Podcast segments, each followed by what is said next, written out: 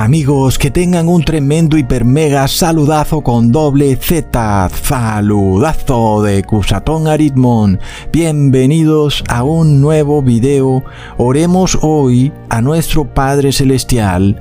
Padre Santo, danos fuerzas para soportar estos tiempos de angustia. Son tiempos difíciles, tiempos de aflicción. En el nombre de Jesús, amén.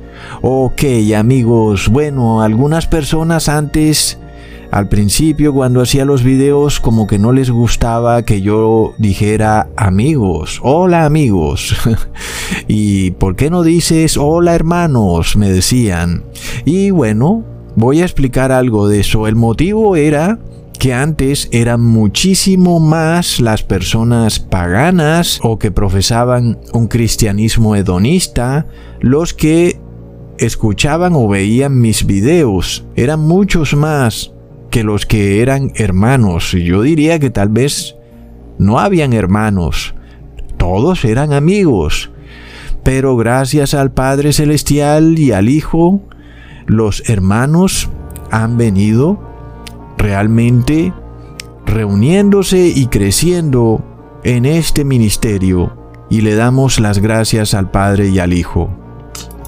Porque hermanos, la realidad era que al principio, cuando se hacían estos videos hace tres o cuatro o cinco años, eran más los paganos que los que eran hermanos. Y yo recibía muchos insultos en un video de YouTube. Eso era insulto tras insulto y decían, Ecusatón, estás loco. Una cantidad de insultos y yo por eso decía hola amigos, porque en realidad yo no me dirigía a hermanos, sino a personas que no conocían la palabra y que lo que yo les decía les causaba mucha extrañeza, no lograban entender el mensaje. De seguro que algunos, como ustedes, empezaron a escuchar el mensaje y lo escucharon humildemente, no como otros que lo escuchaban de manera soberbia, debido a que jamás había escuchado esas palabras, decían ellos, entonces debe ser algo totalmente incorrecto, porque el sacerdote nunca ha dicho lo que tú dices, Ecusatón, y porque el pastor nunca ha predicado lo que tú predicas, Ecusatón. Debe ser que tú estás en error, y mi cura y mi pastor deben tener la razón absoluta. Entonces yo siempre decía amigos, porque no podía mencionar la palabra hermanos, porque no estaba entre hermanos. Gracias a Dios eso ha ido cambiando. De alguna manera entonces, ahora predicamos entre hermanos y es por eso que ya no voy a volver a decir hola amigos, sino hola hermanos. Porque ahora la mayoría de los que me escuchan son hermanos. Y finalmente también vemos lo que ha ocurrido con YouTube. YouTube ya no permite que se predique la palabra. Entonces, la palabra ahora más que todo se predica entre hermanos. La mayoría entonces de quienes escuchan son hermanos. Y aunque nosotros aún tenemos interés de que esta palabra le llegue a amigos para que esos amigos se conviertan en hermanos, también sabemos que no podemos tirarle las perlas a los cerdos, porque por supuesto lo que nos interesa es que el grupo crezca y que el grupo por fin esté completo, es decir, que se complete el número de los hermanos. Ahora la palabra dice que no tiremos las perlas a los cerdos. Y nosotros vemos un cumplimiento de esa palabra a nivel espiritual y aún literal en nuestros días. Recordemos a aquel hombre que recibió un trasplante de corazón de cerdo. ¿Mm? Luego ese hombre murió a los tres meses. Es decir, el ser humano se está volviendo como un animal, tanto a nivel espiritual como a nivel físico. Hoy la ciencia moderna a través de la biotecnología pretende inmunizar al ser humano recombinando el ADN del ser humano con ADN animal. Y coincidencialmente ese ADN animal es de cerdo, de perro y quién sabe qué más. Entonces esto se cumple al pie de la letra. No tiremos nuestras perlas a los cerdos. Impresionante. Se cumple en el campo espiritual y en el campo físico. ¿Mm? Y luego también un hermano me comenta de una serie en donde de repente el futuro consiste en una nueva raza de seres humanos genéticamente modificados. Impresionante. Entonces, esta es una de las razones por las cuales en los videos yo decía hola amigos y no hola hermanos. Porque resulta que yo no entré a las iglesias nominales a buscar hermanos, porque ellos tampoco eran hermanos, eran amigos.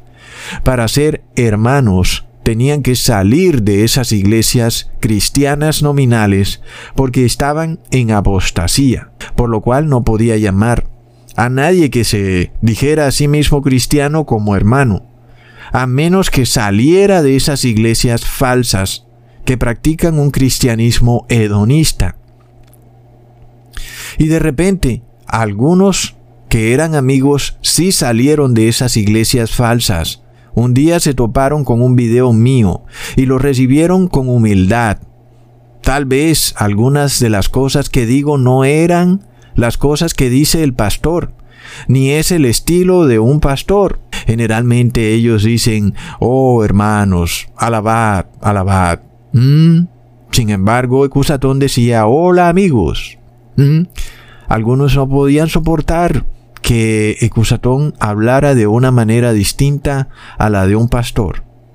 Y fue así como muchos que eran amigos hoy son hermanos. Qué bueno, el número se va completando, porque salieron de esas iglesias cristianas caídas en apostasía. Hoy entonces tenemos un grupo de hermanos, pero hay algunos que después de llegar a estar en este grupo de hermanos, luego como que algo les ha hecho falta, se han distanciado o su ego es demasiado poderoso y potente y no pueden soportar que no se les haga caso en algo que ellos dicen. Algunos que eran hermanos luego van y son de vuelta amigos. Qué lamentable, ¿no? Después de que pasaron de ser amigos a hermanos, luego pasaron de nuevo de ser hermanos a amigos. ¿Mm? Es lamentable. Así que les hago ese anuncio. Desde ahora los llamaré en los videos hermanos. Mm, tremendo, porque ahora somos más los hermanos que los amigos. Entonces luego, la evangelización que se venía haciendo anteriormente a través de YouTube, Instagram, Facebook, ya no es tan fácil como antes. Estas redes sociales antes compartían los videos con las personas que eran amigas, que no conocían el mensaje y que estaban presos en la cueva de demonios que es el cristianismo apóstata, la gran Babilonia. ¿Mm? De repente la evangelización ya no está tan fácil en estas redes sociales. Hoy entonces más que nunca vemos que ahora la única forma de evangelizar a una persona es enviándole un link de Telegram a su WhatsApp, a su correo electrónico. Es muy fácil. Aquella persona recibe ese link en su WhatsApp y puede mirar cientos de videos o miles de videos en el canal de Cusatón Arismon en Telegram. Mm, es una gran bendición. Entonces, ¿quién puede compartir esos videos. Ya no es Telegram el que lo hace, como lo hacía YouTube. Ahora nos toca a nosotros. Entonces ahora son los hermanos los que tienen la obligación de hacer llegar esa semilla o esa luz de la palabra a otros amigos para que ellos vengan y se unan a nosotros y sean hermanos y el número de hermanos se complete. De nuevo, también es lamentable que algunos llegan, se vuelven hermanos, pero su soberbia no les permite seguir en el grupo y quieren evangelizar a su gusto. Quieren que todos los hermanos se despojen de la luz y que vuelvan y se metan de nuevo al cristianismo apóstata. Eso es muy lamentable. Que tú recibes una luz tan especial, pasas de ser amigo a hermano y desprecias ese llamado que recibiste. Es algo de locos, es imposible de comprender. Y se los digo por esto, como ustedes saben, estos días he estado un poco ocupado en situaciones que me ocurren, como ustedes saben, en otros videos se los he contado, cada año me ocurre algo, una situación difícil con la que tengo que lidiar, es algo que viene ocurriendo desde que empecé a llamar a todas las personas a la salvación, a la vida eterna. Desde ese momento, terribles situaciones me han complicado mucho el hacer videos, pero las huestes de maldad no han podido evitar que yo siguiera haciendo videos. Por más de que la situación ha sido tremendamente difícil, siempre les he hecho los videos y hemos podido tener luz de la palabra de Dios, una luz que muy pocos tienen. Pero ya ven lo que hay detrás de todo, es una gran batalla espiritual. La cosa no está fácil. De repente no es simplemente sentarse a hacer un video, sino que hay huestes espirituales de maldad trabajando para impedir de toda forma y manera de que esos videos salgan a la luz y puedan llegar a las manos de otros amigos que pronto serán hermanos. ¿Mm? Entonces, miremos el costo y el esfuerzo que representa hacer un video, además de lo que significa el editar un video. ¿Mm? Entonces, es increíble que algunos sean tan soberbios que de repente quieran evangelizar a su gusto y quieran inclusive pasar por encima de otros hermanos para imponer su punto de vista. Plop. Es algo de locos. Porque luego, amigos, un familiar, de repente, un familiar cercano falleció. Y lamentablemente ese familiar que iba a una iglesia del falso profeta. Y ese familiar además era una persona muy, pero muy buena. Una persona amada y querida, no solo por sus familiares, sino por amigos, compañeros de trabajo, conocidos. Muchos fueron a su funeral y lloraron siendo nada más amigos o compañeros.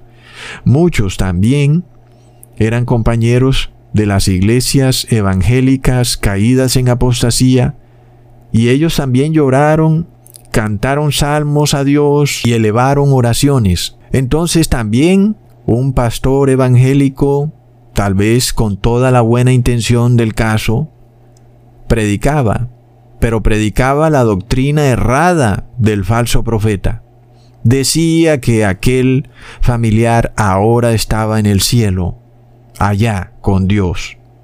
Y yo quería que esto fuera cierto, pero busqué en la Biblia y no lo encontré aunque mi corazón quería que ese familiar estuviera vivo en espíritu, pero en la Biblia no lo encontré. ¿Mm?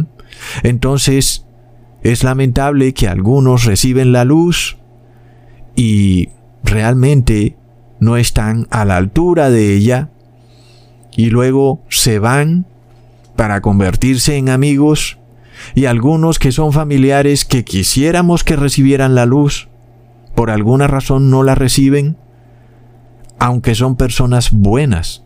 Y estoy seguro que son mucho más buenos que aquellos que hemos visto que han recibido la luz, pero que luego no han estado a la altura de haber recibido la luz. ¿Mm? Es realmente algo demasiado irónico. Y uno entiende lo que significa entonces recibir la verdad de la palabra de Dios, lo importante, lo valioso que es, porque algunos que quisiéramos que las recibieran, no las reciben. mientras que otros que no conocemos y están muy a la distancia la reciben, pero luego cualquier cosa les molesta y su único interés es introducir apostasía en los hermanos. Es de locos. Entonces, esto también es algo profético, hermanos, porque esto nos muestra que el tiempo del fin se acerca. Sabemos que muchas personas que son familiares nuestras no van a poder tolerar las terribles situaciones que se van a presentar. Y es por esto que Dios, en su misericordia, preferirá entonces que aquellas personas que no van a poder tolerar lo que se viene, mejor descansen en la tumba. ¿Mm? Sin embargo, a nosotros nos queda la duda. ¿Serán resucitados a vida eterna o no? No lo sabemos. Son misterios que serán resueltos cuando estemos en el cielo con nuestro Padre Celestial. Porque aunque quisiéramos de corazón que esa persona, aun y cuando hubiera muerto, estuviera en espíritu allá en el cielo, como dijo el pastor evangélico, la Biblia nos dice que no es así. Una de las estrategias del demonio es usar versículos que te prueban algo y él usa esos mismos versículos para probar algo contrario y parece algo imposible. Por ejemplo, como un versículo que te prueba que la persona cuando muere luego no sube viva al cielo, sino que permanece muerta.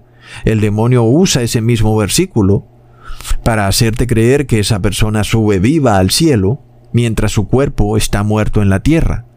Pero es algo que hemos visto y hemos estudiado mucho. Eso es lo que hacen los espíritus endemoniados usan versículos que te prueban contundentemente algo para irse en contra de precisamente eso que prueban. Entonces el pastor evangélico, tal vez de nuevo, con toda la buena intención, dice en Eclesiastes 12, versículo 7, y el polvo vuelve a la tierra como era, y el espíritu vuelve a Dios que lo dio.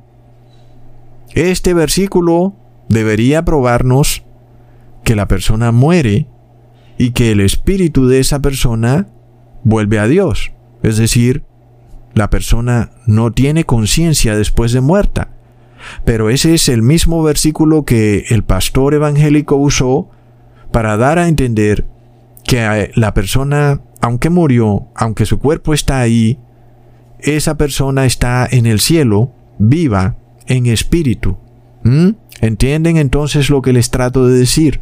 Un versículo usado para probar una doctrina totalmente opuesta a la Biblia, cuando ese versículo prueba claramente que la persona después de morir no sigue viva. ¿Y qué pasa cuando tú, como familiar, quisieras de corazón que eso fuera así, que ese familiar no estuviera realmente muerto, sino que su espíritu estuviera vivo? Tú quisieras que fuera así. Pero ¿qué pasa cuando la palabra de Dios no dice eso? ¿Qué pasa cuando la palabra de Dios nos muestra algo muy distinto a lo que predican los pastores y curas? Nosotros no podemos poner nuestro corazón por encima de la palabra de Dios y tenemos que aceptar la realidad como es y no engañarnos, a pesar de que nuestro corazón quisiera que las cosas fueran distintas. Entonces, el cristianismo apóstata predica que el ser humano, aunque muere en cuerpo, sigue vivo como una entidad corpórea y que ese espíritu que sigue vivo va al cielo para vivir allá con Dios. Y esta es la visión de lo que ocurre con el misterio de la muerte, predicado por las iglesias cristianas caídas en apostasía. Pero en este video nosotros vamos a revelar la verdadera situación que ocurre con una persona que muere. ¿Cómo funciona esto? ¿Qué pasa cuando la persona muere? ¿Y qué es lo que verdaderamente dice la palabra de Dios? Y vamos a dar una prueba contundente. Porque ¿quién nos puede revelar este misterio y lo que ocurre verdaderamente y tener nosotros una plena certeza de lo que ocurre cuando una persona muere? ¿Mm?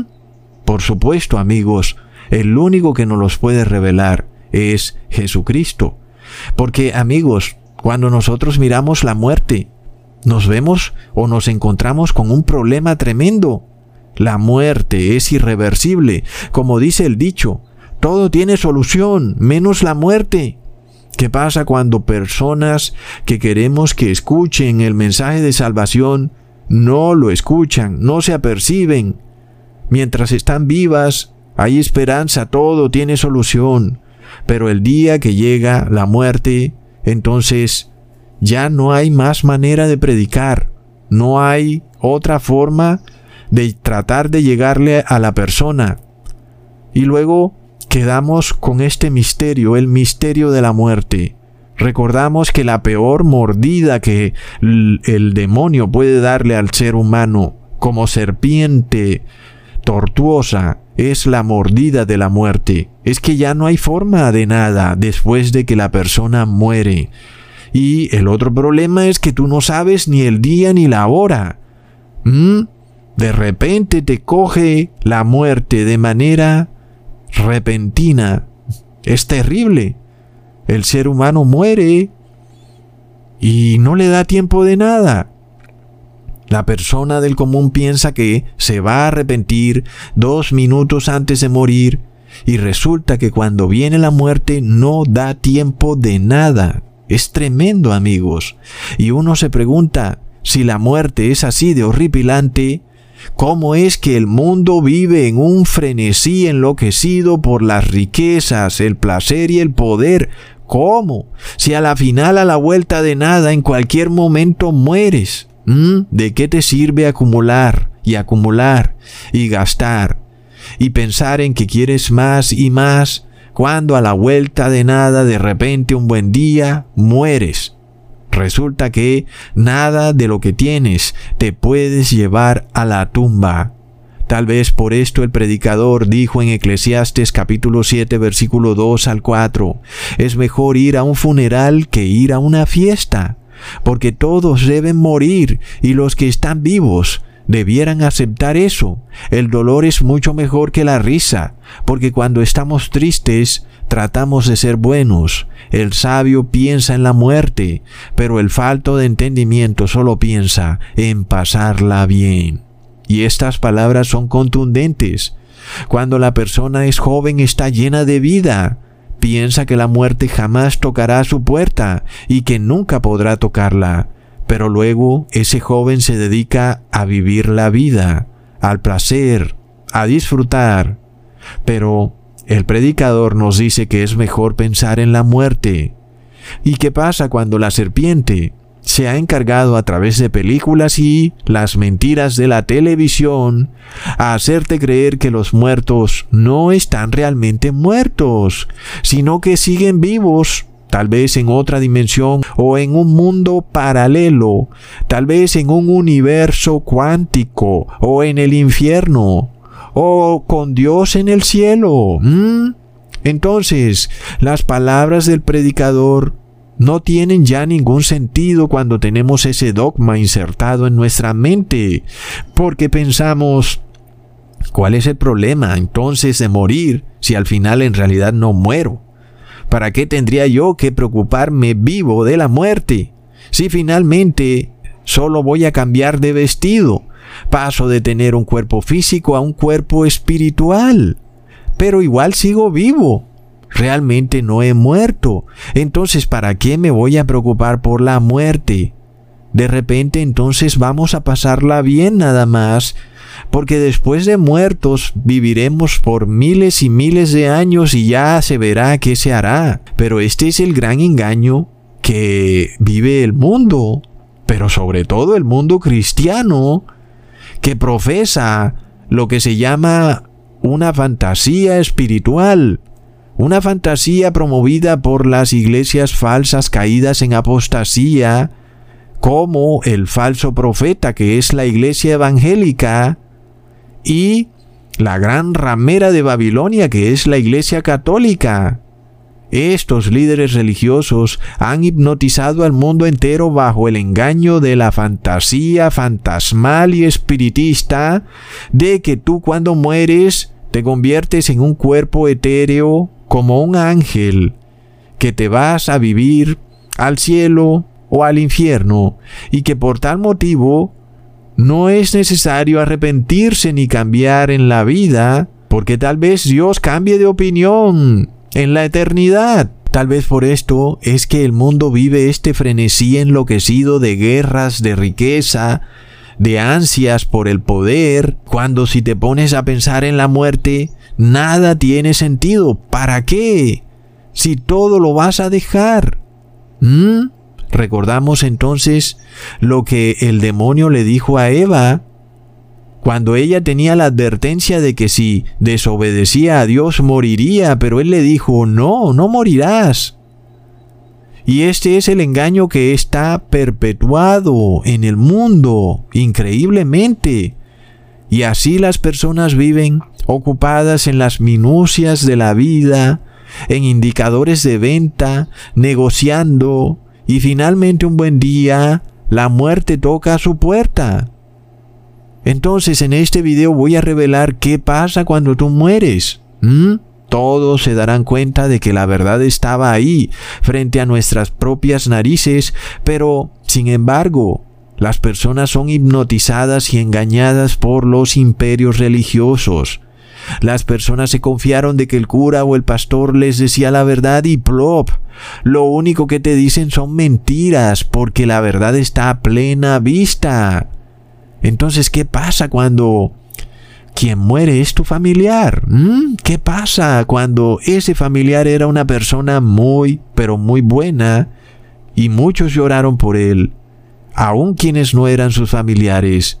Y entonces cualquiera quisiera que en realidad no hubiera muerto, quisiéramos que ese familiar hubiera recibido toda la verdad. Y es que muchas personas no pueden tolerar la idea de que pastores dueños de cientos de iglesias, o la Iglesia Católica dueña de miles de millones de iglesias, prediquen algo que es mentira. No pueden tolerar la idea de que iglesias llenas de oro y piedras preciosas prediquen mentiras. No pueden tolerar la idea de que hayan lobos vestidos de oveja predicando mentiras, a pesar de que todo esto fue advertido por Jesucristo. ¿Mm? Amigos, es terrible. Y finalmente todos los seres humanos tienen un día y una hora anotado en el cielo en el cual van a morir. Es tremendo. La muerte es irreversible. Tocará a tu puerta un día. Y además de todo, este mundo también tiene un día y una hora para su fin. Este mundo también llegará a su muerte. Aquí vemos también otra de las mentiras del demonio, el cual dice, no, este mundo no pasará jamás. A pesar de que Jesús lo dice claramente, cielo y tierra pasarán. Pero los líderes religiosos también dicen, no, este mundo no morirá. Y ahí tenemos otro problema pero recordamos lo que está escrito en segunda de Pedro capítulo 3 versículo 7. Los cielos y la tierra que existen ahora están reservados por la misma palabra, guardados para el fuego en el día del juicio y de la perdición de los hombres impíos. Entonces, pensar que todo lo que vemos, nuestra casa, nuestro barrio, nuestros vecinos, todas las ciudades y todos los artefactos construidos por el hombre, los montes y valles, todo quedará derretido por el fuego en el día del juicio. Pensar en eso nos parece imposible, pero es lo que Jesús nos ha dicho. Y tenemos que creerlo, así como la muerte parece imposible, pero un día se hace realidad. ¿Mm? Lo mismo pensó Eva. Eva no creyó realmente que la muerte pudiera tocarla. Era inmortal. Nunca pensó que de repente moriría. Dios le dijo, si desobedeces, de cierto morirás. Pero Eva dijo, ¿de cierto? ¿Será cierto? ¿Mm? Estamos llenos de vida, somos fuertes, no parece que la muerte tocaría a nuestras puertas y eso mismo le pasó a Adán y Eva. Un día la muerte tocó a su puerta. Entonces, asimismo el Apocalipsis se ha convertido para el mundo en un libro fantasioso, como si las advertencias de Jesús no fueran reales. Aún algunos predicadores usan el Apocalipsis para mezclarlo con películas de Hollywood. Es de locos. ¿Mm? Y eso finalmente también es la labor del falso profeta. Te mantienen entretenidos, mezclando profecías del Apocalipsis con películas. Mm, es de locos. Por supuesto que eso te lleva a un terrible engaño. Y algunos hermanos que ahora son amigos decían que se iban a ir a ese ministerio. Plop. Estaban blasfemando contra el Espíritu Santo de Dios. Es decir, tú conoces la luz y te vas a ir a la oscuridad y lo declaras y luego alguien se pregunta por qué fueron expulsados. Es que tú decir que te vas a salir de este ministerio para irte a Hollywood mezclado con el cristianismo es una blasfemia. Entonces cuando tú tienes la verdad tan cerca de ti pero la desprecias, tú te has convertido en un cerdo. ¿Mm? Se cumple entonces la palabra, no tiréis las perlas a los cerdos. Es tremendo amigos. Recordemos lo que está escrito en segunda de Tesalonicenses capítulo 2 versículo 11 al 13. Por eso Dios les envía un poder engañoso para que crean a la mentira, a fin de que sean condenados todos los que, lejos de creer la verdad, se deleitaron en la injusticia. Entonces, por ejemplo, algunos hermanos de repente vienen a este ministerio, conocen la verdad, pero su ego no les permite adaptarse a lo que es el cielo. Ellos tienen que imponerse. Y entonces de repente esas personas reciben un poder engañoso. Y entonces se van a mirar otros predicadores que mezclan verdades con mentiras y que hablan de películas de Hollywood y hay también hermanos que quieren adentrarse en lo oculto, quieren aprender cosas ocultas constantemente y ya empiezan a pasar una línea. Hay cosas en donde no tenemos por qué meternos. Finalmente un día terminas de lleno en el ocultismo, pensando que practicas el cristianismo y vuelve y juega. Tanto advertirle al hermano terminó cayendo de nuevo en las manos del falso profeta. Son lobos vestidos de oveja, están por todas partes. Pero todo tiene el origen en el cual tu ego no te permitió aceptar la palabra de Dios. Así que lo que luego te ocurre es justo, que caigas en un gran engaño. Es lamentable. Entonces miramos cómo todas estas cosas son irónicas mientras hay familiares buenos que merecían conocer la verdad, pero desafortunadamente por su edad ya no podían aceptarla, porque llevaban años y años y años recibiendo la mentira. Pero luego hay hermanos que conocen la verdad y tal vez no son tan buenos porque son muy soberbios, y finalmente se alejan de la verdad porque su ego es demasiado poderoso. ¿Y a dónde caen? También caen a la mentira. Es tremendo. Todos estos misterios algún día serán revelados.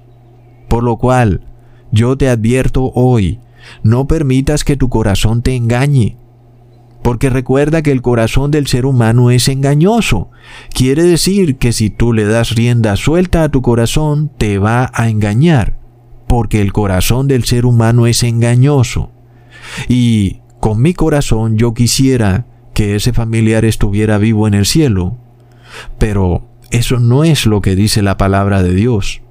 Amigos, nosotros tenemos que apegarnos a la verdad y no permitirle a nuestro corazón que nos diga qué es la verdad, sino que el Padre debe decirnos en su palabra la verdad.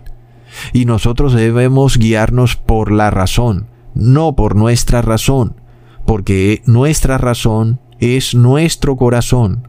Cuando nos guiamos por la razón, es porque nos guiamos por la palabra de Dios.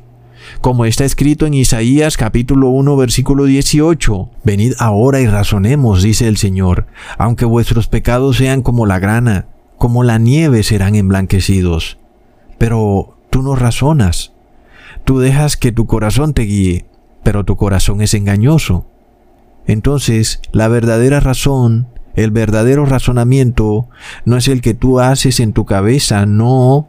Cuando tú piensas por ti mismo, quien manda en ti es tu corazón. El verdadero razonamiento es cuando no te fías de ti mismo, sino que consultas a Dios, haces y actúas de acuerdo a la palabra de Dios, obedeciendo sus estatutos y mandamientos porque de lo contrario viene el poder engañoso.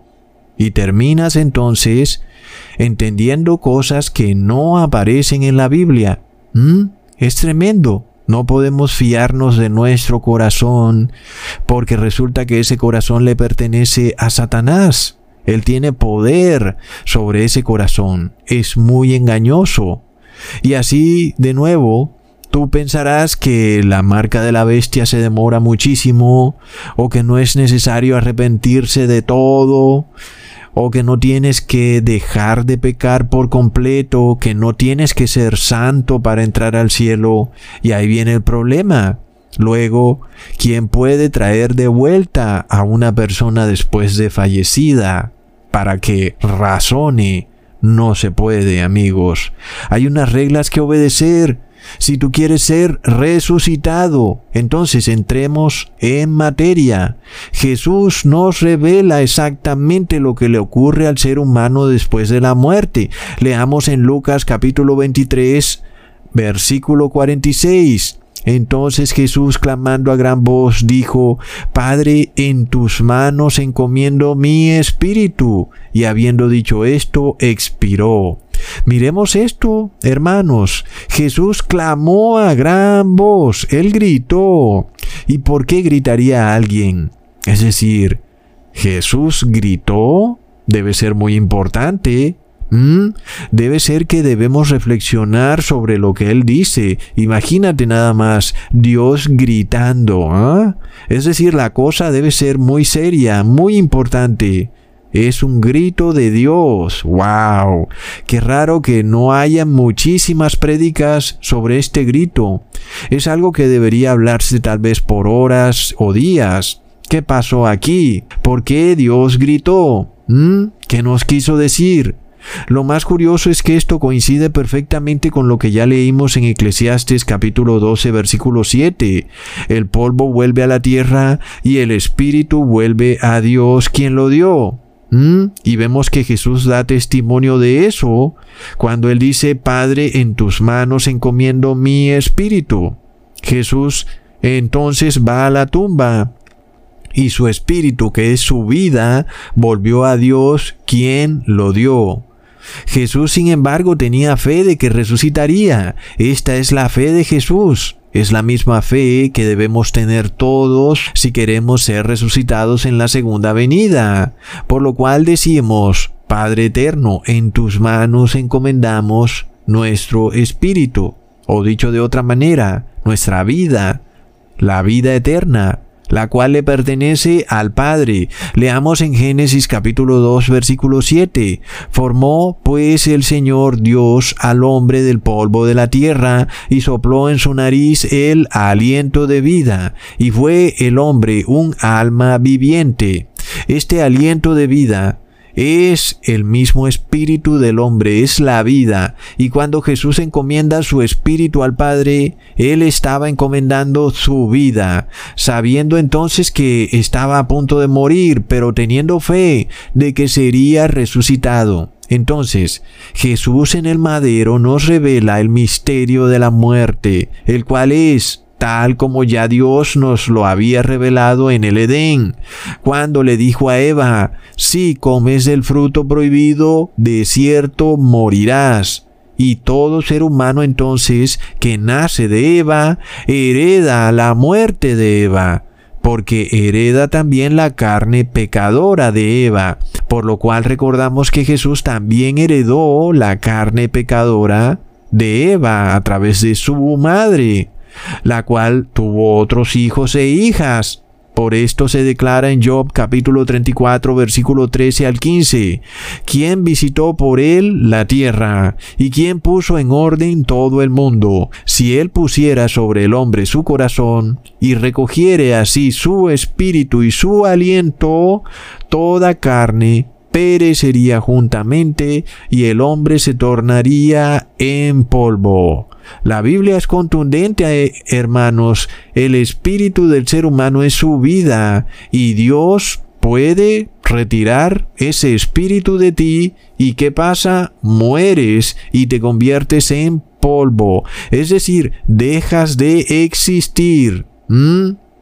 Es tremendo. Entonces, las religiones falsas caídas en apostasía declaran que no, que el hombre no muere cuando muere, sino que sigue vivo en espíritu como un cierto fantasma. Y entonces nada de lo que dice la Biblia tiene sentido, porque luego qué importa que tu cuerpo vuelva al polvo si tú sigues vivo en un cuerpo espiritual. ¿Mm?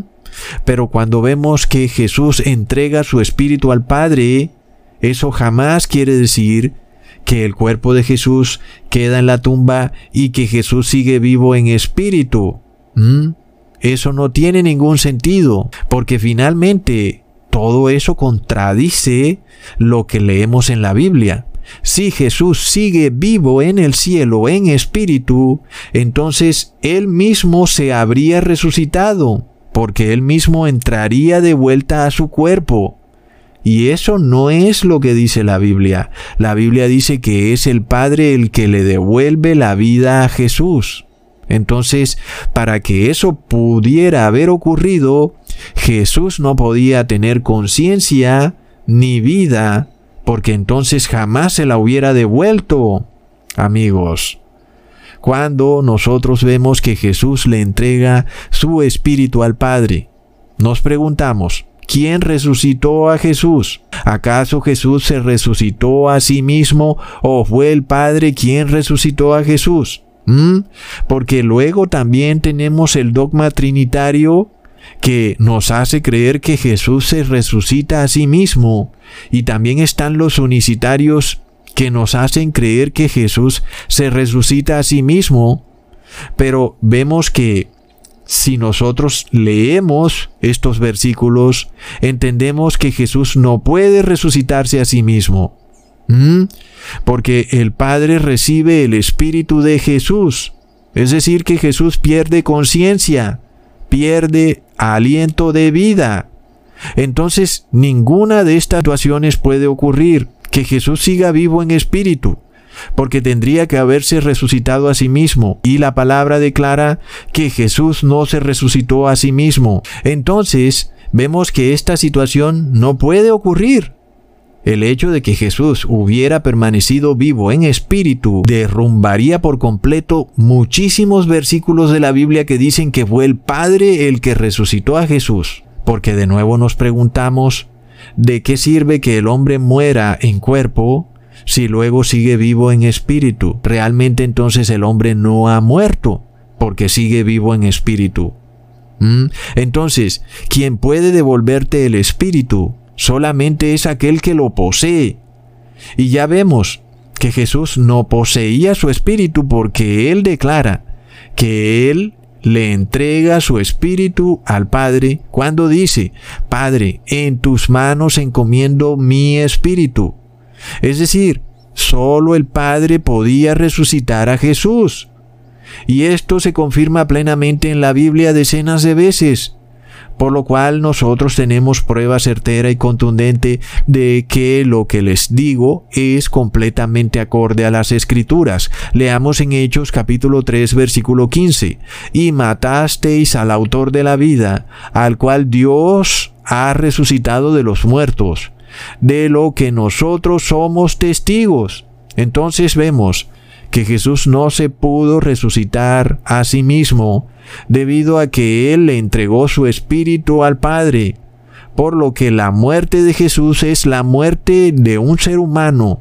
Es decir, el cuerpo de Jesús fue a la tumba y la vida o el aliento de vida, que es el espíritu, volvió a Dios y Jesús dejó de existir. Es lo que le ocurre también al ser humano. Y para que Jesús volviera de nuevo a existir, el Padre tenía que entregarle de vuelta el Espíritu al cuerpo de Jesús. Es lo que conocemos como resurrección. Este es el misterio de la muerte.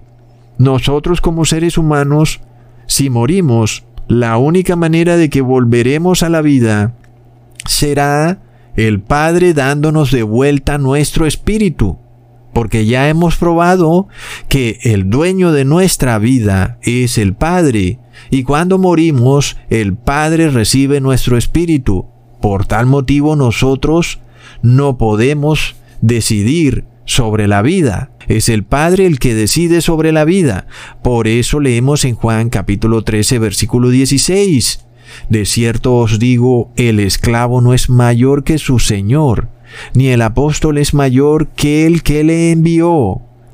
Por lo que si Jesús volvió a la vida a través de la resurrección, la única forma para que un ser humano vuelva a la vida o tenga de nuevo conciencia es a través de la resurrección. Pero miremos este engaño de la Iglesia evangélica y católica declarando que aún las personas después de muertas siguen vivas y en el peor de los casos declaran que alguien que ha muerto se va al cielo a vivir con los ángeles y con Dios, pero que luego finalmente los resucitarán y ese espíritu que está en el cielo supuestamente de nuevo se entrará al cuerpo aquí en la tierra. ¿Mm? Eso es lo que supuestamente dicen los evangélicos y católicos para justificar algo que no tiene explicación, y es para qué alguien va a resucitar si finalmente sigue vivo en el cielo. Ellos dicen que igual sí resucitarán, pero que ese espíritu que está en el cielo de nuevo asumirá una forma física. Eso por supuesto no está por ningún lado en la Biblia, porque cuando las personas que murieron en la Biblia fueron resucitadas, sea por Jesús o por Eliseo o por Elías, o por Pedro, o por el apóstol Pablo, y esas personas volvieron a la vida, ninguno dio testimonio de que estuvo vivo cuando estuvo muerto. Ninguno dijo que estuvo con ángeles, o que estuvo en el cielo con Dios, o que andaba por ahí recorriendo sus pasos. Por tal motivo, no hay base bíblica en lo absoluto para decir que cuando la Biblia declara que el Espíritu vuelve a Dios, eso significa que la persona va al cielo en forma espiritual y que supuestamente esa persona que está en espíritu en el cielo está ya feliz mientras espera la resurrección para volver a encarnarse en un cuerpo humano. ¿Mm? Al contrario, lo que vemos en la Biblia es la historia de lo que le ocurrió a Jesús. Él mismo debe decirlo de su propia boca. ¿Qué fue lo que ocurrió cuando estuvo muerto? ¿Acaso Jesús subió al cielo y estuvo en forma espiritual o angelical con el Padre? Leamos entonces lo que Jesús dijo después de que resucitó y salió de la tumba en Juan capítulo 20 versículo 17. Jesús le dijo a María Magdalena, no me toques porque aún no he subido a mi Padre, mas ve a mis hermanos y diles, subo a mi Padre y a vuestro Padre, a mi Dios y a vuestro Dios. Entonces, ¿acaso subió Jesús al Padre mientras estuvo muerto y subió en espíritu? No. Jesús sube al Padre después de que es resucitado. Solo en ese momento Él vuelve a la vida y entonces sube al Padre. Por lo cual, el argumento evangélico y católico de que las personas muertas suben al Padre en espíritu y luego son devueltos a la tierra para resucitar en cuerpo físico, no tiene base bíblica porque Jesús no vivió eso. Y ya vimos que el siervo no es mayor que su amo. Si Jesús no tuvo conciencia mientras estuvo muerto, tampoco la tiene el ser humano. La única manera de volver a la vida es siendo resucitado. En ese momento, el espíritu que es la vida vuelve y entra al cuerpo. Entonces, si Jesús no siguió ese camino espiritual del que hablan los evangélicos y católicos, menos nosotros que somos sus siervos. Pero además tenemos otra tremenda confirmación de lo que estamos hablando. Cuando decimos que nadie sube al Padre, sino después de ser resucitado. Leamos lo que dice el apóstol en Primera de Tesalonicenses capítulo 4 versículo 15 al 17. Por lo cual os decimos esto en palabra del Señor, que nosotros que vivimos, que quedamos hasta la venida del Señor, no seremos delanteros a los que durmieron, porque el mismo Señor con aclamación, con voz de arcángel y con trompeta de Dios descenderá del cielo, y los muertos en el Cristo resucitarán primero. Luego nosotros, los que vivimos, los que quedamos, juntamente con ellos, seremos arrebatados en las nubes. ¿Para qué? Para recibir al Señor en el aire y así estaremos siempre con el Señor. Este es un pasaje bíblico contundente. El apóstol Pablo te está revelando clarísimo que nadie está con el Señor sino hasta que sea resucitado que antes de reunirte con el Señor y vivir con Él para siempre, primero tienes que ser resucitado. Pero además, te está diciendo que esa resurrección no ocurrirá sino hasta la segunda venida de Jesús, por lo cual Él te está diciendo que la única manera de reunirte con el Señor es resucitando volviendo a la vida, recibiendo de vuelta tu espíritu. Una vez los que estaban muertos reciban de vuelta el Espíritu, entonces se juntarán con los que estaban vivos o los que estén vivos, que sean santos, y juntos todos los santos, los resucitados santos que estaban muertos, y los vivos santos que no habían muerto, todos serán arrebatados e irán a las nubes, y allá en las nubes se encontrarán con Jesucristo, y ahí empieza el momento en el cual viven con el Señor para siempre, no antes. Está clarísimo, amigos. Vemos entonces que el único camino posible para ver al Señor es la resurrección. Sin embargo, alguien dirá que sí, que Jesús sí estuvo vivo, pero que él tal vez no fue al cielo, sino que fue al infierno.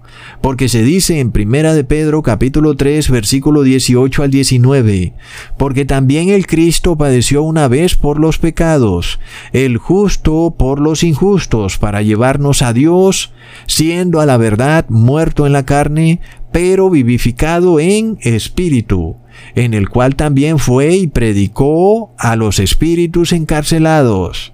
Un momentico, si nosotros toleráramos la idea de que las palabras vivificado en el espíritu significaran que Jesús deambuló como espíritu o como fantasma, mientras su cuerpo estuvo muerto en la tumba esos tres días, y que luego Jesús como espíritu no subió al cielo, sino que fue que bajó a las cavernas infernales para predicarle a los demonios, los cuales supuestamente estarían ahí abajo encarcelados, eso contradice por completo todos los versículos bíblicos que hemos estudiado, porque ser vivificado en el Espíritu significa ser resucitado en cuerpo físico, recibir la vida de vuelta, recibir aliento de vida, Eso es ser vivificado en el Espíritu. Por tanto, es evidente que Jesús solo le predica a los ángeles caídos después de resucitar, no antes. ¿Mm? Por lo cual leemos en Hechos capítulo 2 versículo 27. No dejarás mi alma en el infierno, ni dejarás a tu santo que vea corrupción. Nosotros, si quisiéramos tolerar la fantasiosa idea de que el infierno existe, podríamos creer que este versículo nos dice que Jesús sí estuvo en el infierno. Sin embargo, el mismo versículo se contradice inmediatamente porque declara, no dejarás a tu santo que vea corrupción. ¿Y dónde hay más corrupción sino en el infierno? El versículo en sí entonces sería inentendible, sería un versículo totalmente confuso, una contradicción ambulante, imposible de entender. ¿Cómo puede ser que Jesús esté en el infierno y, al mismo tiempo no vea corrupción? Tolerar ese concepto de que Jesús bajó al infierno y que estuvo ahí viendo corrupción sería algo realmente desastroso. ¿Mm? Entonces, amigos, nosotros entendemos el versículo correctamente cuando entendemos que la palabra infierno es un error de traducción, porque la palabra infierno realmente quiere decir Hades y Hades significa tumba. Es evidente entonces que el versículo dice, no dejarás mi cuerpo o mi vida en la tumba. Esa es la traducción correcta. Y luego tiene toda la lógica que diga, ni darás a tu santo que vea corrupción, porque cuando el cuerpo está muerto, el cuerpo se corrompe, se pudre y de repente se vuelve polvo. Entonces, nosotros vemos que este concepto de que Jesús bajó a los infiernos es totalmente imposible de tolerar. Pero además de todo, amigos, cuando Jesús le predica a los espíritus encarcelados, lo que se nos está diciendo es que Jesús finalmente los echa del cielo. Recordemos que esos espíritus encarcelados aún estaban en el cielo y luego Jesús, una vez resucitado y vencida la muerte, va al cielo y los expulsa del cielo, como está claramente explicado en el Apocalipsis. Entonces, nosotros vemos que si seguimos o entendemos la Biblia bajo la guía del falso profeta o de la Iglesia Católica, Literalmente nunca vamos a entender correctamente la Biblia, amigos. Leamos entonces la traducción correcta de Hechos capítulo 2 versículo 27. No dejarás mi alma en el Hades, ni darás a tu santo que vea corrupción. Entonces, recordamos que alma significa también cuerpo y Hades significa tumba. Entonces, amigos, cuando una persona va a la tumba, se descompone el cuerpo se pudre, el hombre vuelve al polvo. Sin embargo, el cuerpo de Jesús no se descompuso, permaneció en perfecto estado, nunca se descompuso. Y luego resucitó. Entonces se cumplió a la perfección la profecía. ¿Mm? Jesús fue resucitado, su espíritu volvió a, su cuerpo y finalmente él se reúne con su Padre Eterno. Ese es el único camino que existe. Es el mismo camino que recorrió Jesús y es el que debemos recorrer nosotros. De otra manera es imposible ver al Padre. El camino de Jesús es este. No dejarás que tu santo vea corrupción. ¿Qué quiere decir para nosotros?